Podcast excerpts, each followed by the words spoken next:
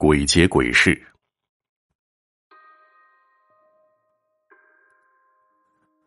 讲两个鬼故事，当然也可以说是未解之事。这两件事儿呢，就发生在我身边，真真假假，大家自个儿去体会吧。第一件事情是发生在四婶子身上的。四婶子的父母不和，年轻的时候是经常吵架。四婶子幼小的心灵里，深深的镌刻着父母吵架的痛苦和阴影。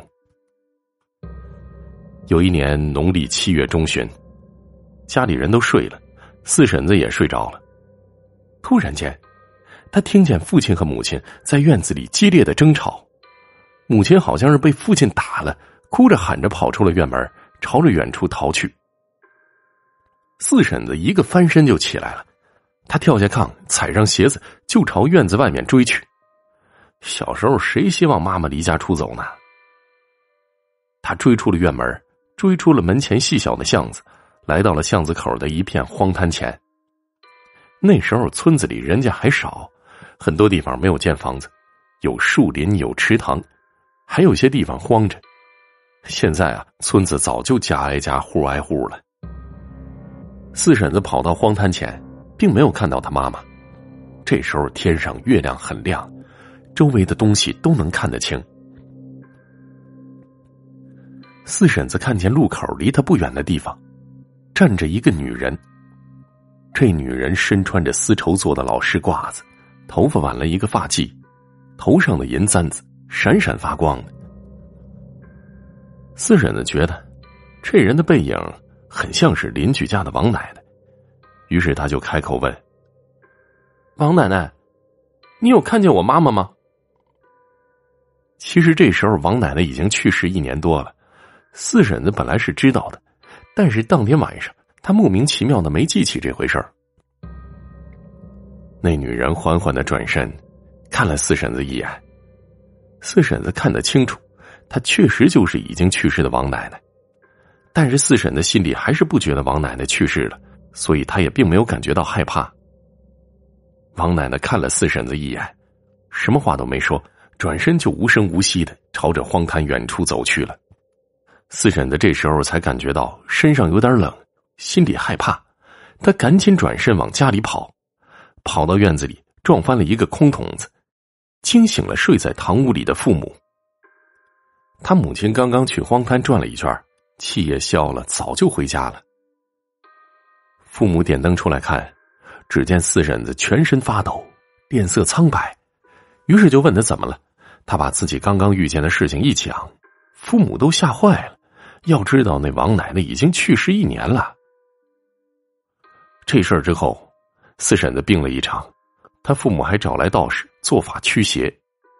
道士告诉他，得亏那去世的人啊没有和四婶子说话，要是他答应了四婶子的问话。四婶子可当场就没救了。四婶子后来讲这个事情的时候说，她以前并不认识寿衣，也不知道我们那边的女人死去入殓的时候头上要戴银簪子。后来她年纪大了，慢慢才知道，自己那天晚上遇见的那个女人，穿的就是寿衣，戴的就是那种死人才戴的银簪子。第二件事儿。发生在三婆身上。三婆年轻的时候身体并不是太好，有一年村里过年耍秧歌，家里人都去看秧歌了。三婆在耍秧歌的卖场上站了一会儿，觉得冷，就回家了。家里并没有人，他进了院子之后，掏出钥匙，一只手刚把屋门的锁捏在手里，突然就觉得自己全身发冷，人一下子就晕倒在院子里。不省人事了。恍惚中，三婆看到自己来到一堆女人中间，这一堆女人她一个也不认识。这些人围成了一个圈正在烤火呢。三婆此时特别的纳闷觉得很奇怪。一个拎着一包棉花的女人对她说：“你们家门神不让我进去，我是从你家出水的水眼里钻进去，把你带出来的。你别回去了。”就和我们一起过吧。三婆说：“我不认识你们呢，这水眼儿这么小，你是怎么进去的？”那女人说：“水眼儿不小啊，我们都能进去，不管认识不认识啊。